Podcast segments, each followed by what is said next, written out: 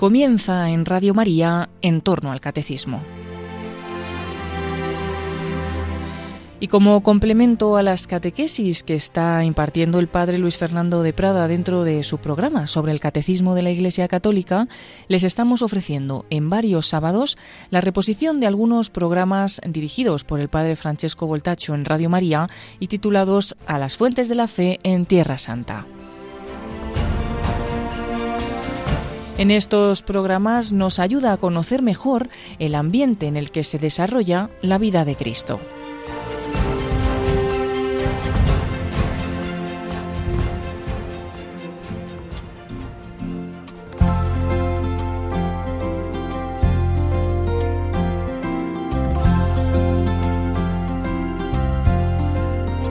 Dios te eligió desde el vientre de tu madre Fuiste la voz desde el desierto que anunció que prepararan los caminos que se hallan en los senderos y hacia el hombre vuelva el corazón a Dios. Tu humildad admirable ante los hombres, nunca quisiste la gloria para ti. Todo el Jordán escuchó lo que proclamaste a Dios. No soy digno de desatar las correas de las sandalias al Señor. Eres San Juan Bautista, precursor de la verdad.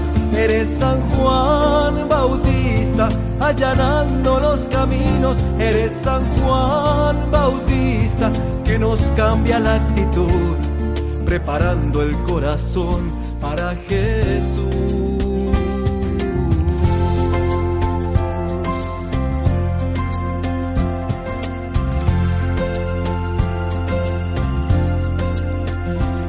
Pasado mucho tiempo desde entonces y el mundo sigue aún perdido sin la verdad. Hoy como iglesia debemos ser testigos de la luz, anunciándolo a Jesús como hizo Juan. Eres San Juan Bautista, precursor de la verdad.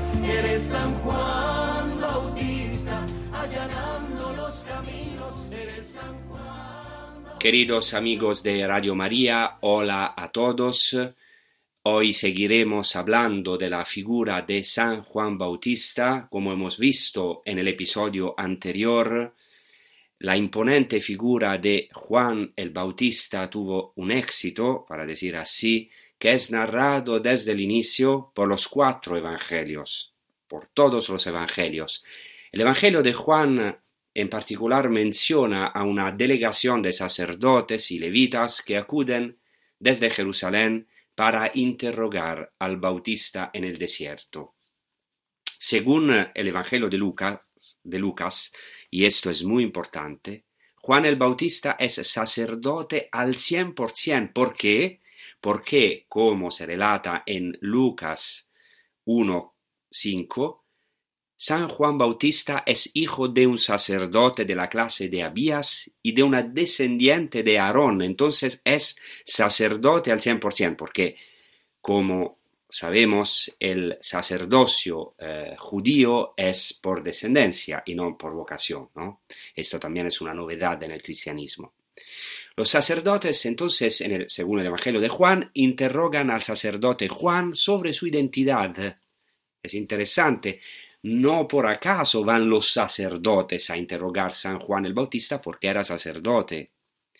Es muy interesante porque en la tradición, en los tiempos de Jesús, ya estaba firmada la figura de un Mesías sacerdotal y aronítico, o sea, descendiente de Aarón, o eh, que tenía que instaurar un nuevo sacerdocio, como atestiguan también los rollos del Mar Muerto.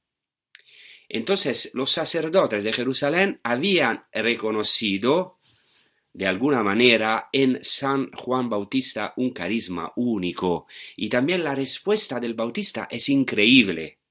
Para comprender la importancia de su respuesta hay que considerar que en los versículos precedentes el evangelista Juan había atribuido el verbo ser unas diez veces al Logos, o sea, a Cristo, a Jesucristo, que en todo el Evangelio de Juan es presentado como el yo soy. Yo soy es el nombre de Dios en el Antiguo Testamento. Ahora, ya en el prólogo, en Juan 1.8, el autor del cuarto Evangelio afirmó sobre Juan el Bautista que no era él la luz. Ahora, los sacerdotes, los judíos que lo interrogan, le preguntan ¿quién eres tú? Y esta, la, respuesta de San Juan el Bautista es eh, introducida, está introducida con una frase poquito rara, que es, es, claramente pleonástica, o sea, dice así San Juan el Bautista cuando le preguntan ¿quién eres tú? Dice el evangelista Juan sobre Juan el Bautista que él confesó y no negó y confesó. ¿Por qué esta triple insistencia? O sea, él confesó y no negó y confesó. Para comprenderlo hay que prestar atención a las respuestas de las tres a las tres preguntas que le hacen los sacerdotes y voy a, leer eh, Juan al capítulo primero del versículo 19 hasta el versículo 23. Escuchamos esta palabra del Evangelio.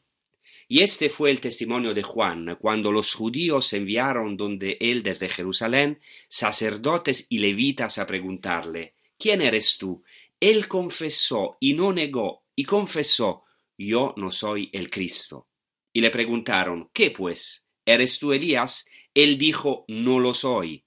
¿Eres tú el profeta? Respondió, no. Entonces le dijeron, ¿quién eres, pues? Para que demos respuesta a los que nos han enviado. ¿Qué dices de ti mismo? Dijo él, yo soy voz del que clama en el desierto. Hasta aquí el Evangelio.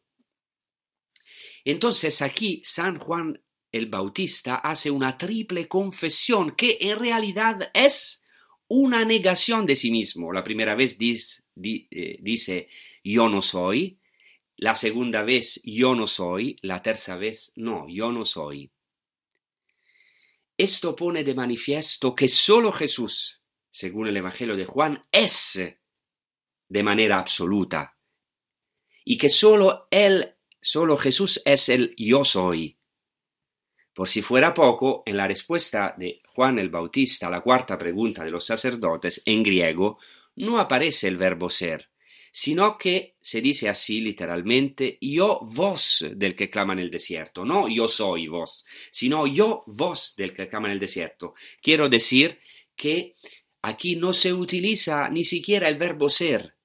Entonces Juan el Bautista confiesa por tres veces que no es el Mesías, es más, que no lo es de manera absoluta. Entonces, ¿qué quiero decir con eso? Quiero decir que la triple confesión de San Juan el Bautista es pues una triple negación de sí mismo. Y esto está en evidente oposición a la triple negación de Pedro al final del Evangelio, porque sabemos que tres veces Pedro lo negó. Y aquí al final del Evangelio. Aquí, al comienzo del Evangelio, San Juan el Bautista tres veces confiesa a Cristo y su confesión es un negar sí, pero un negarse a sí mismo, un negarse a sí mismo. También Pedro respondió literalmente no soy, pero en este caso su negación fue una negación de Cristo, como sabemos, para salvarse a sí mismo. Entonces el Bautista confiesa por tres veces no ser el Mesías y se identifica asimismo con un versículo de la Escritura. Él es ese versículo, la voz del que grita en el desierto. Él no es el Mesías, ni el esposo de Israel, ni Elías, ni el profeta, solo es una voz. Paradójicamente, su misión es, podemos decir así, no ser, desaparecer, allanar el camino al que es de verdad, preparar la llegada del verdadero esposo, Cristo. Su no ser es pues el testimonio más grande al yo soy. Su muerte, podemos decir, la muerte de San Juan el Bautista, exalta la verdadera vida. La voz que grita en el desierto anuncia el logos, la palabra, que existía ab eterno desde siempre y que sigue existiendo en eterno. Todo esto parece muy actual, muy existencial, muy apto para los tiempos que vivimos, en el desierto de esta vida. En este desierto tenemos la necesidad de ser puntos de referencia, testigos, como afirmó San Pablo VI, el Santo Padre Pablo VI, el hombre contemporáneo, escucha más a gusto a los que dan testimonio que a los que enseñan o si escuchan a los que enseñan es porque dan testimonio. Y Juan el Bautista es justamente el testimonio de Jesucristo por excelencia, como se dice en griego el martis, que en griego significa tanto testigo como mártir. Juan el Bautista disminuye y muere para que el Mesías crezca. Y esto es lo que Juan el Bautista dice de sí mismo. Y cada uno de nosotros en nuestra vida está llamado a responder a estas preguntas. ¿Qué digo yo de mí mismo? ¿Quién soy yo? ¿Cuál es mi tarea, mi misión en este mundo? Juan el Bautista insiste que no es el Mesías, ni es el Salvador. Responde que no es, que no es sino voz del que clama en el desierto, que ha venido a cumplir este versículo de la Escritura. Él es el precursor, el heraldo, el anunciador del cumplimiento de todas las escrituras y de toda la historia. Así se abre un camino en el desierto del mundo, en sus crisis y sufrimientos, que es el mismo Mesías quien dirá de sí mismo yo soy, yo soy el camino, y muchas veces dirá en el Evangelio de Juan, yo soy. Entonces esta es una palabra para nosotros que a lo mejor muchas veces nos sentimos salvadores de los demás o ponemos nosotros al centro o Muchas veces hacemos esta experiencia dolorosa también de vivir solamente para nosotros mismos, sino que San Juan el Bautista es una puerta al negar a sí mismo no como algo de triste, sino como algo de feliz, de maravilloso, poder autodonarse, poder donar uno a sí, mismo para la salvación del mundo, para el Mesías. Ahora vamos a escuchar y a besar con un canto eh, consolada mi pueblo que justamente eh, canta esta palabra de Isaías que San Juan el Bautista ha encarnado, consolada mi pueblo, una voz grita en el desierto, en el desierto preparad el camino al Señor.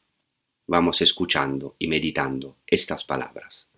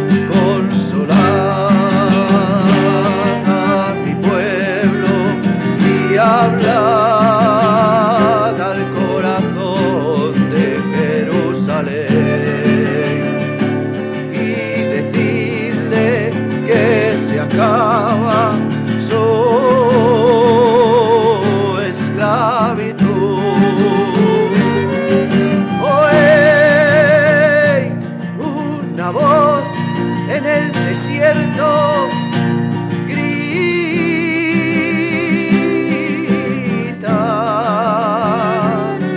preparad el camino.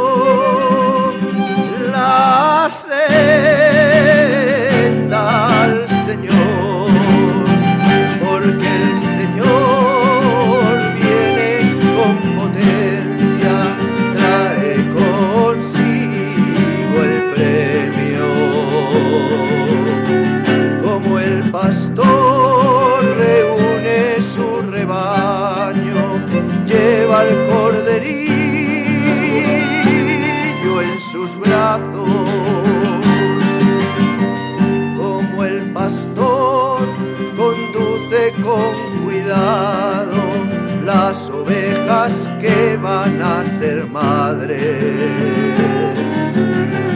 como el pastor que lleva sus hombros.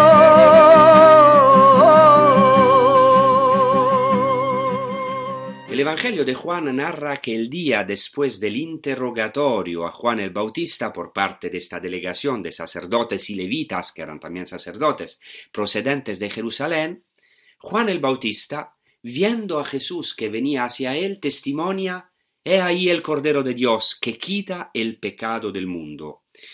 Literalmente, esta expresión que quita en griego es un participio, airon, que se puede interpretar de dos modos, como el que quita, y así normalmente lo traducimos, y está bien también en la liturgia, pero también no solamente el que quita en griego se puede traducir como el que lleva, que lleva el pecado del mundo. A lo mejor esta traducción es importantísima o es la más eh, eh, cercana al texto griego.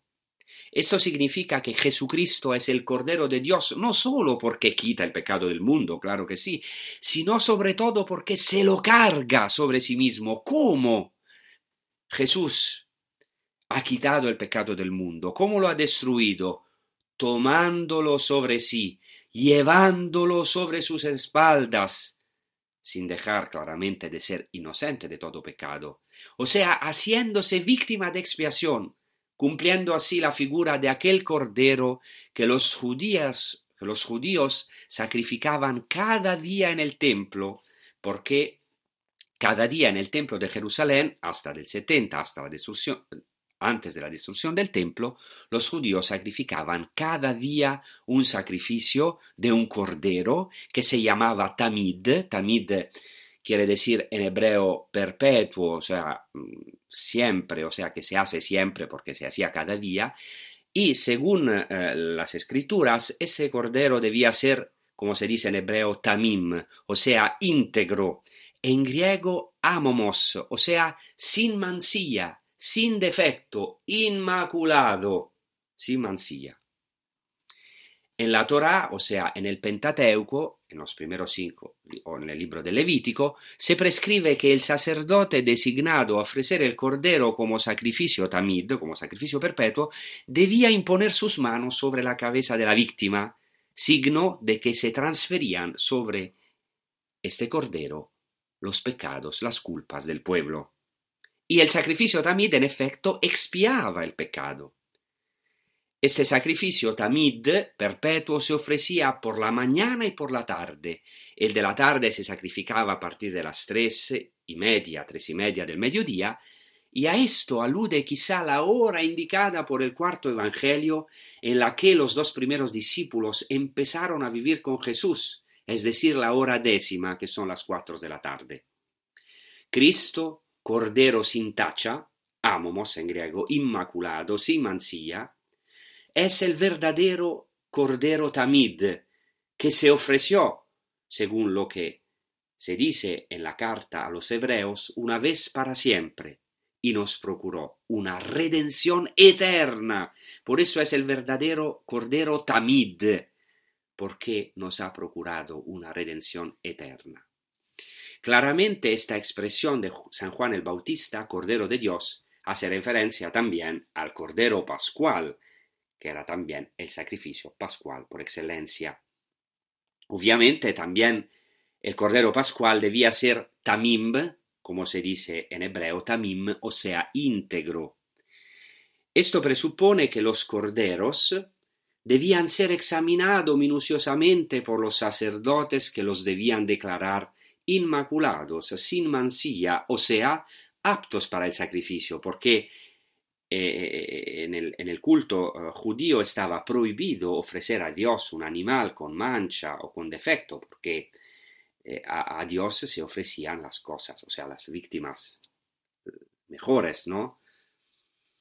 Eh, ahora, ahora, y esto quiero decir, Juan el Bautista, que es un sacerdote, y muchas veces no se insiste mucho sobre este detalle, un sacerdote judío, porque hijo de sacerdotes o de un sacerdote y de eh, una eh, de descendencia sacerdotal, Isabel, Juan el Bautista, ahora un sacerdote es testimonio del verdadero Cordero Inmaculado, de aquel que es el cumplimiento de todas las víctimas sacrificiales, y de todos los corderos pascuales que eran una prefiguración de Cristo.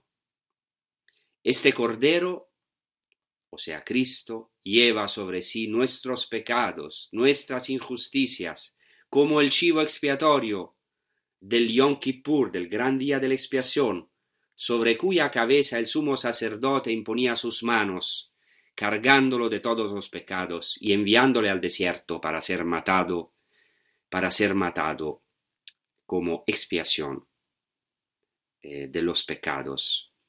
O sea, tenía que ser matado violentamente, de manera que mediante este rito se obtuviera el perdón.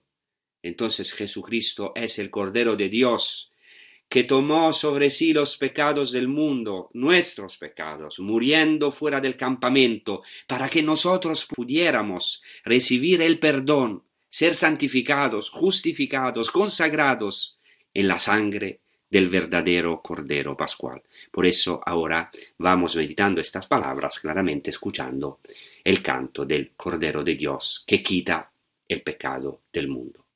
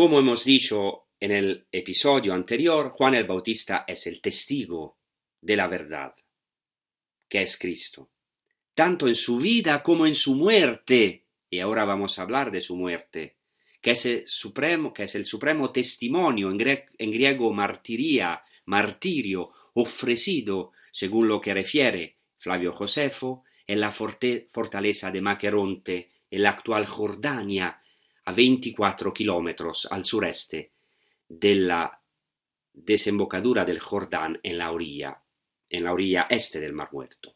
O sea, hoy se puede visitar este lugar santo, que es la fortaleza de Maqueronte, que se encuentra en, Jordania. Muchas veces yo he visitado, que es un, el lugar santo del martirio de San Juan el Bautista.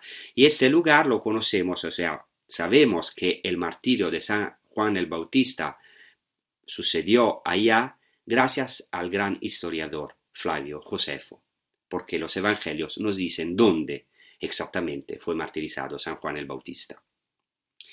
En tiempos de Jesús, esta fortaleza de Maqueronte se encontraba en Transjordania, o sea, em, o sea a, a, la otra orilla del río Jordán, en el territorio de Perea, Pera en griego significa más allá, Herodes Antipas era tetrarca de la Galilea y de la Perea, o sea, también de un territorio eh, más allá del Jordán o a la otra orilla del río Jordán. El nombre Maqueronte, en árabe Mukawer, es muy evocativo, porque parece, no, no estamos seguros, pero es interesante, evoca el término griego machaira, que significa espada, que es el arma mediante la cual morirá Juan el Bautista. Esta fortaleza de Maqueronte perteneció a Herodes el Grande y después al hijo Herodes Antipas. Herodes el Grande había restaurado y ampliado varias fortalezas asmoneas en el desierto para consolidar su reino, haciendo de ellas centros suntuosos. Y Maqueronte era una de estas fortalezas. Ya había sido construida por un soberano asmoneo, Alejandro Ianneo, en el 90 a.C., después destruida por los romanos y, y, y conquistadas por los romanos, pero después esta fortaleza fue la preferida por Herodes Antipas, una residencia en la que se celebraban fiestas para los notables de la corte, para los reyes y príncipes aliados de Herodes Antipas y para los oficiales de su e-, ejército. Flavio Josefo hace una descripción muy detallada de esta fortaleza de Maqueronte en su libro La guerra de los judíos. El palacio de Maqueronte, tan amado por Herodes Antipas, después fue destruido por Aretas IV, rey de los nabateos, del que hemos hablado también la última vez. Los tres evangelios sinópticos, o sea, Mateo, Marco y Lucas, recuerdan el acontecimiento del martirio de Juan el Bautista, pero, como ya he dicho, no indican el sitio donde tuvo lugar. He aquí la versión del Evangelio de Marcos que ahora la vamos proclamando, también rezando con este Evangelio. Es que Herodes era el que había enviado a prender a Juan y le había encadenado en la cárcel por causa de Herodías, la mujer de su hermano Filipo, con quien Herodes se había casado. Porque Juan decía a Herodes, no te está permitido tener la mujer de tu hermano. Herodías le aborrecía y quería matarle, pero no podía, pues Herodes temía a Juan, sabiendo que era hombre justo y santo, y le protegía. Y al oírle quedaba muy perplejo, y le escuchaba con gusto. Y llegó el día oportuno cuando Herodes, en su cumpleaños, dio un banquete a sus magnates, a los tribunos y a los principales de Galilea. Entró la hija de la misma Herodías, danzó, y gustó mucho a Herodes y a los comensales.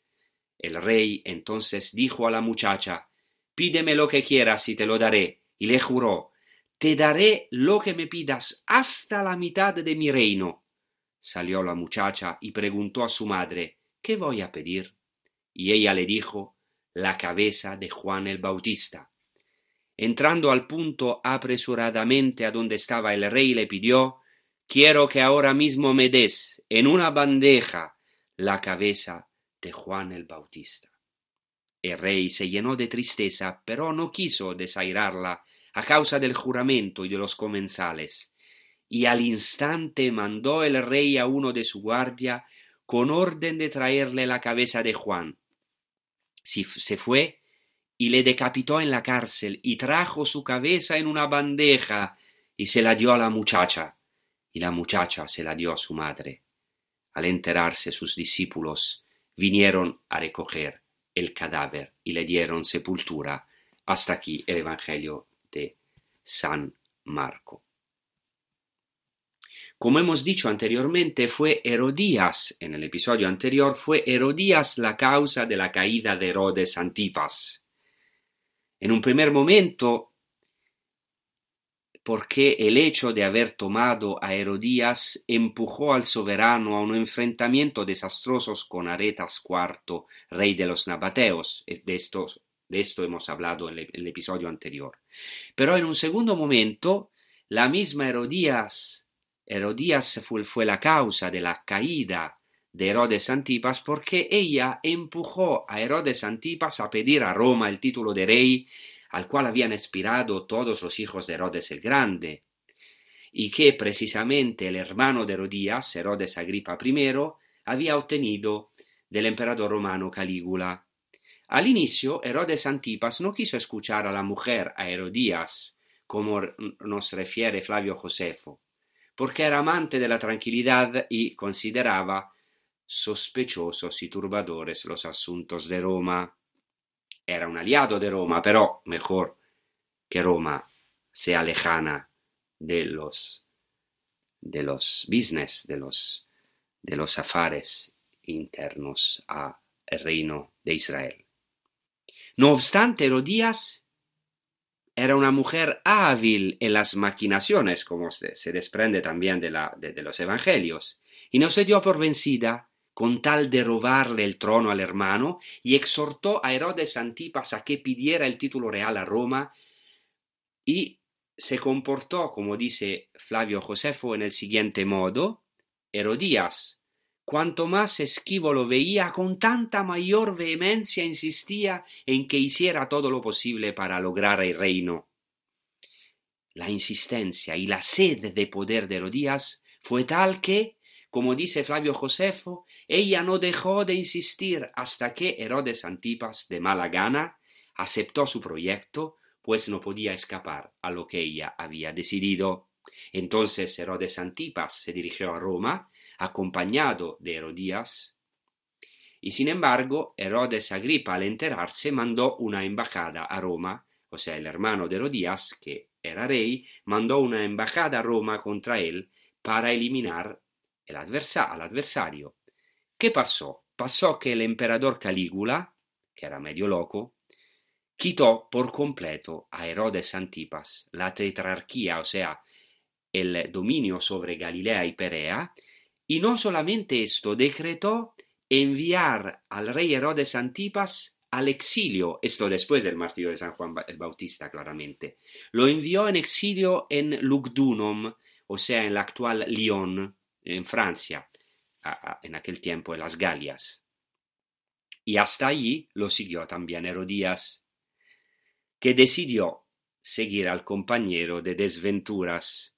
Así concluye Flavio Josefo la narración de este hecho, dice así, es muy interesante, ¿eh? porque es un historiador que es un judío, dice, este es el castigo que Dios impuso a Herodías por la envidia que tuvo de su hermano y a Herodes Antipas por haber cedido a la vanidad de su mujer. Fijaos cómo es histórico el Evangelio, porque también Flavio Josefo habla de esta insistencia, de esta envidia de Herodías. Eh, y,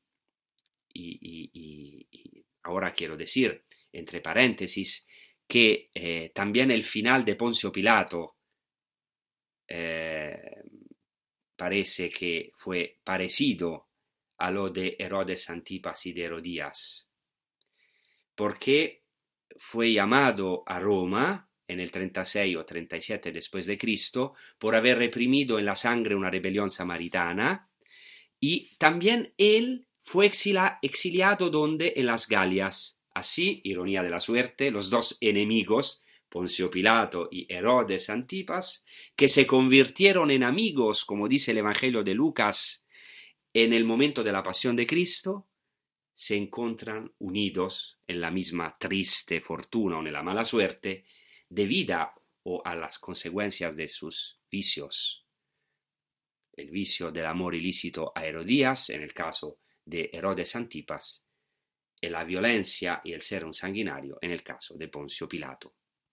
Así, la mujer que Juan el Bautista señaló a Herodes como la causa de su pecado fue al final la causa de su ruina. Precisamente Herodes Antipas, que se vio, podemos decir, obligado a matar a Juan el Bautista, y que tuvo delante de él al súbdito más ilustre que ningún soberano hubiera podido imaginar jamás, o sea, Jesucristo, porque el Evangelio de Lucas mm, nos refiere el encuentro entre Jesucristo y Herodes Antipas.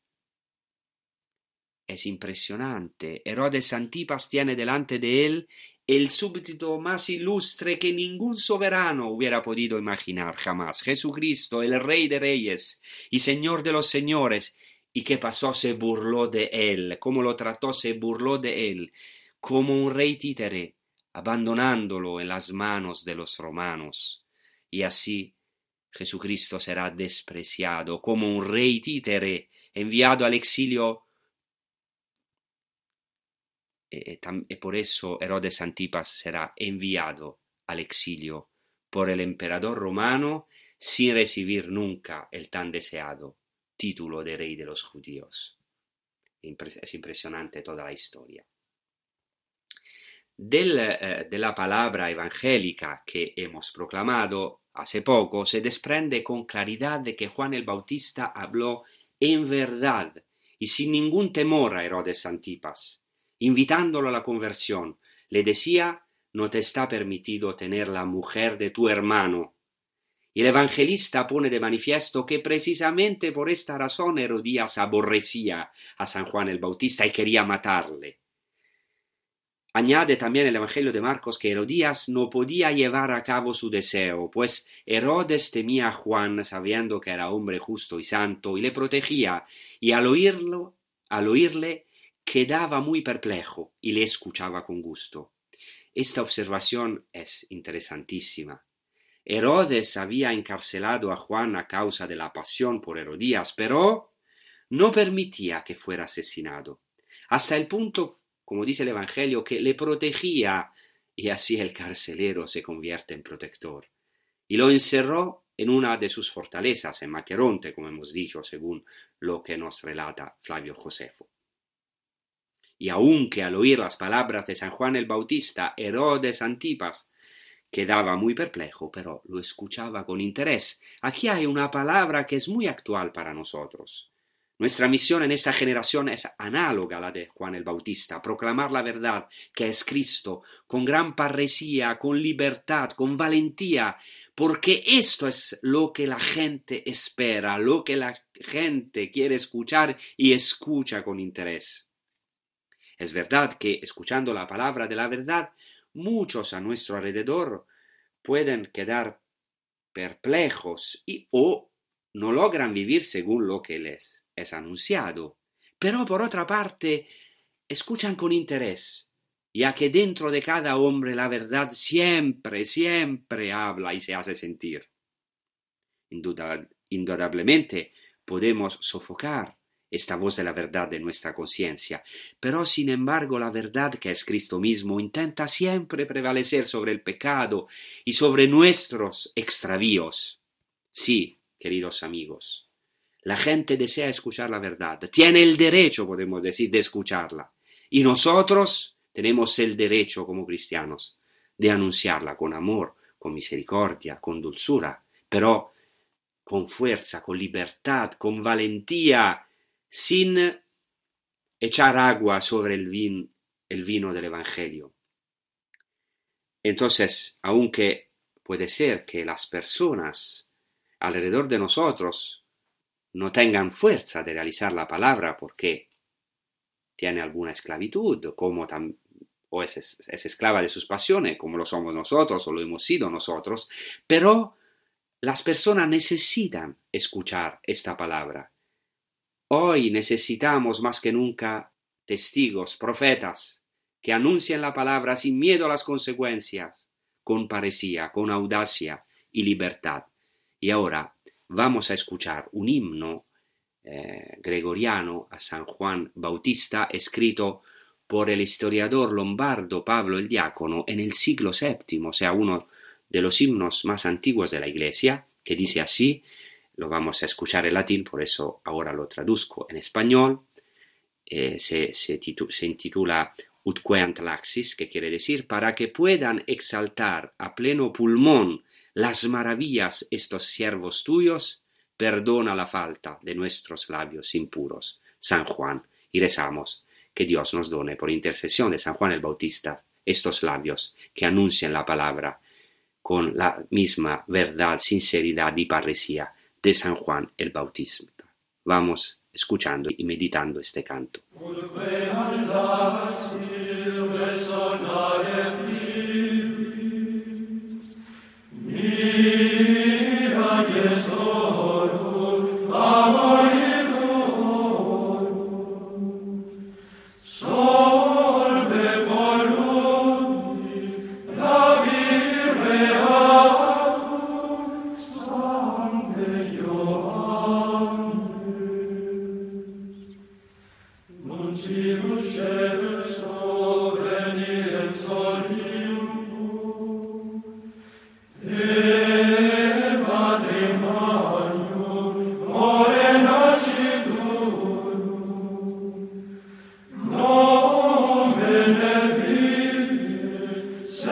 będzie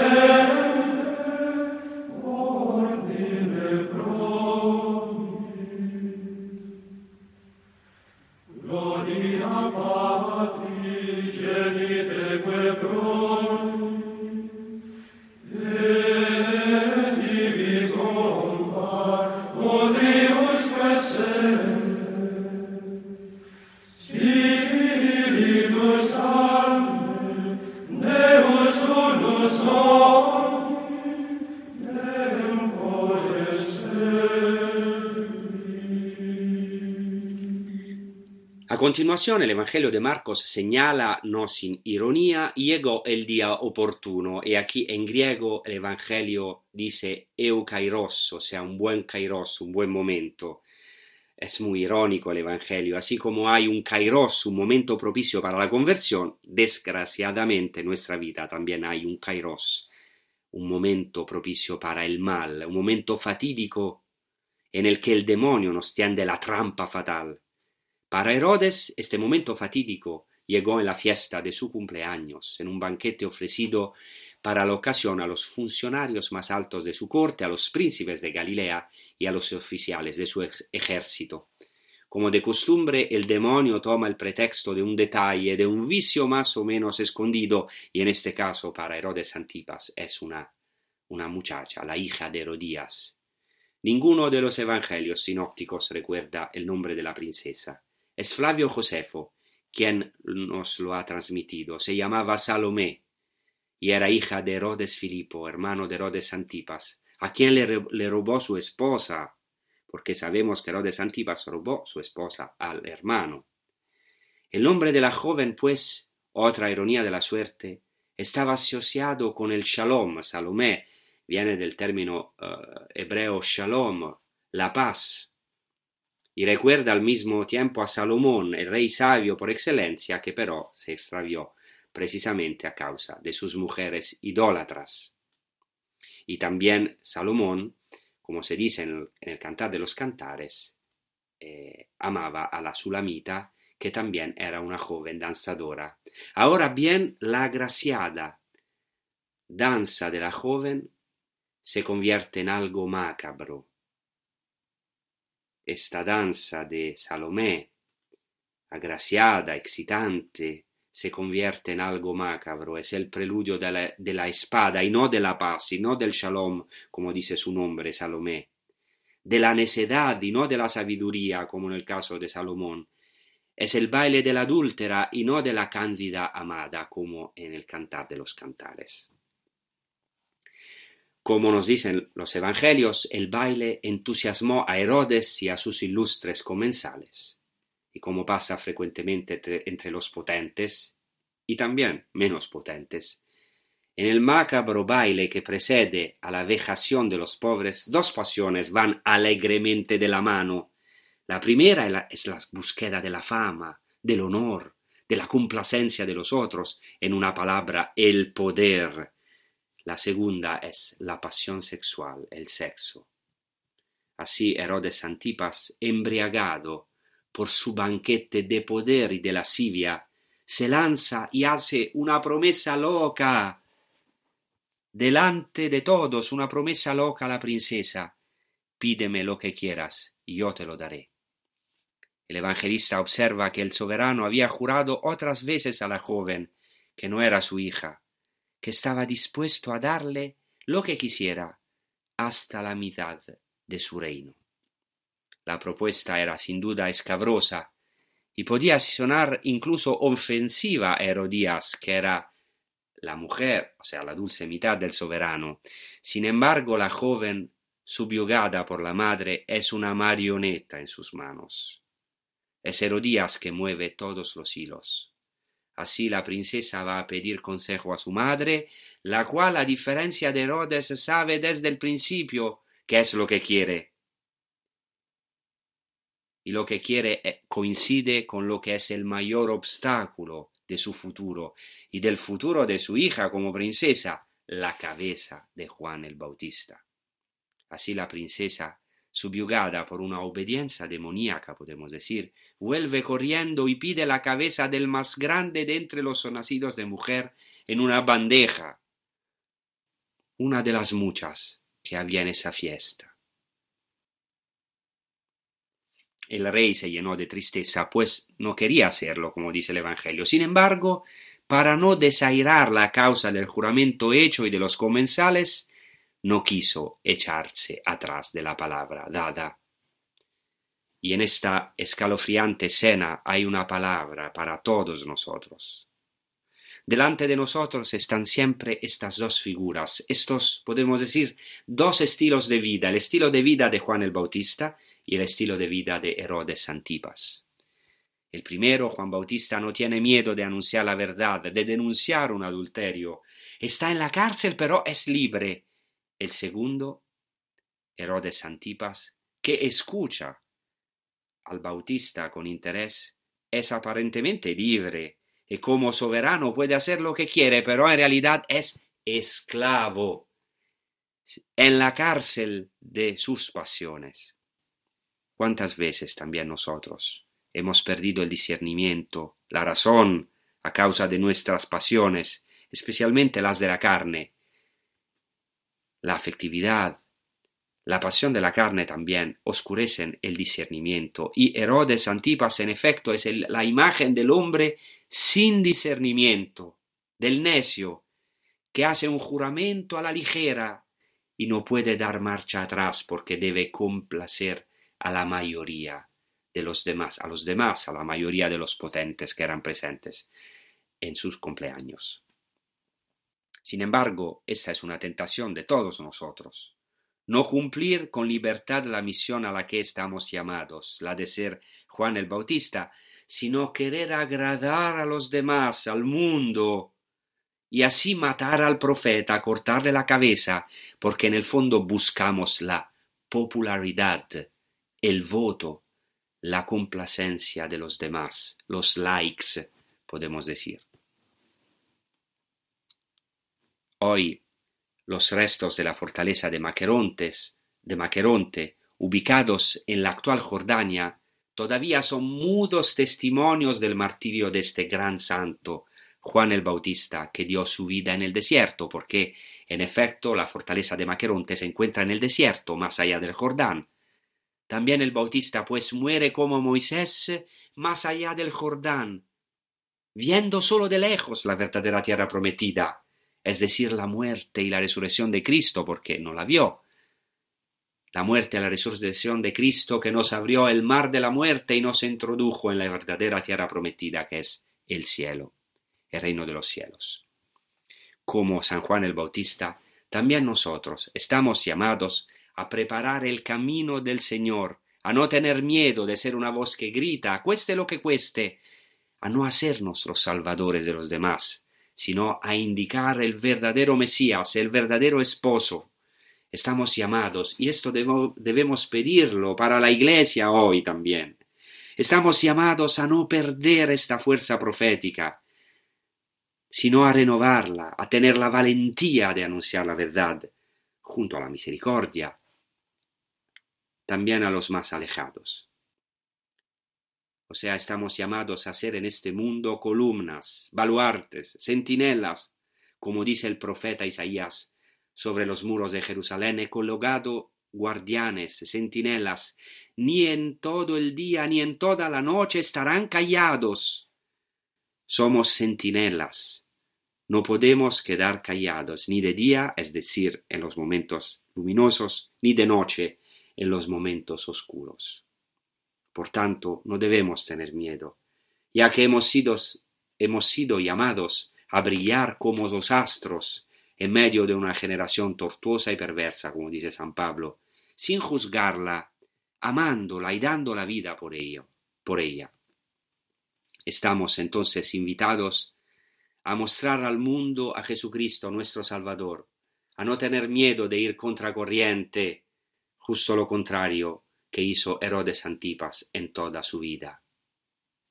El saulismo, el saulismo es aquella tentación de Saúl en el Antiguo Testamento, tentación sutil de complacer a los demás y buscar su gloria. Esta tentación está siempre al acecho.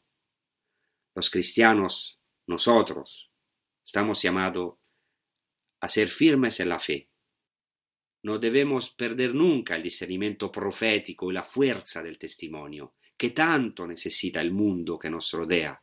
Sí, el mundo de hoy necesita profetas, nos necesita, necesita nuestra santidad. Es el momento de elevar la voz, de ser la voz que grita en el desierto, de prestar la voz al Mesías, a Jesucristo, porque Él, en sus caminos ocultos y misteriosos, pueda venir a todos con su inmensa misericordia y resplandecer en esta generación y a ser el consolador en el desierto. Consolad, consolad a mi pueblo. los testigos de la verdad que es Cristo, lo serán verdaderamente solo si, a imagen de Juan el Bautista, serán leones valientes en el verdadero león de Judá. Y también, no solamente leones valientes, sino también y siempre humildes corderos en el verdadero cordero. Humildes corderos. O sea, quiere decir mansos, sin juzgar a nadie sin reputarse mejor de nadie. Entonces rezamos porque el Señor nos conceda a nosotros, a la Iglesia, de no ir con la corriente, con el mainstream, con eh, lo que es a la moda solamente, que es popular. Muchas veces tenemos esta tentación de vender la verdad, el tesoro de Cristo por pocas cosas, como hizo Herodes Antipas delante de esta danza de Herodías, disculpen, de la hija de Herodías de Salomé.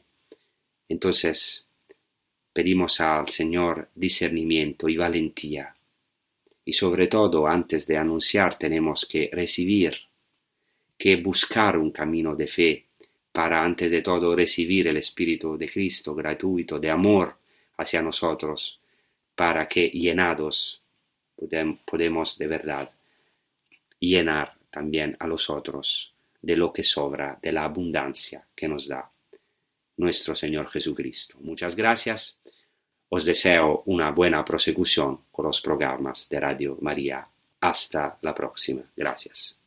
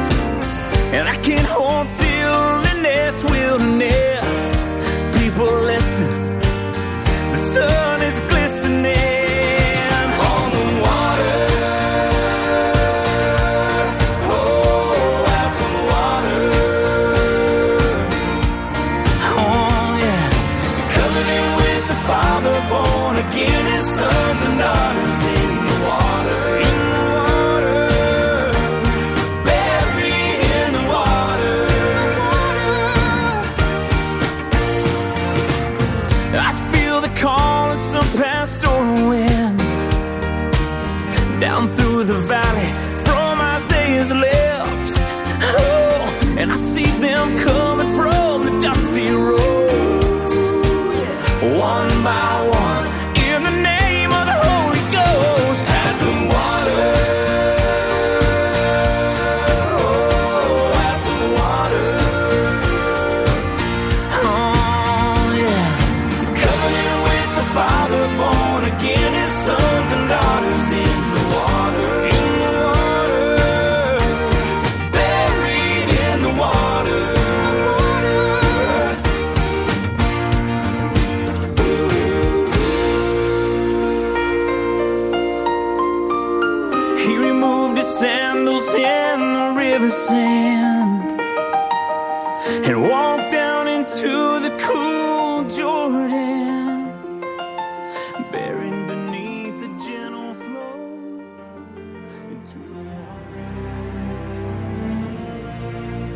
Así finaliza en Radio María en torno al catecismo y como complemento a las catequesis que está impartiendo el padre Luis Fernando de Prada dentro de su programa Catecismo de la Iglesia Católica, les estamos ofreciendo en varios sábados la reposición de algunos programas de A las Fuentes de la Fe en Tierra Santa que dirige en Radio María el padre Francesco Poltaccio. Con estos programas nos ayuda a conocer mejor el ambiente en el que se desarrolla la vida de Cristo.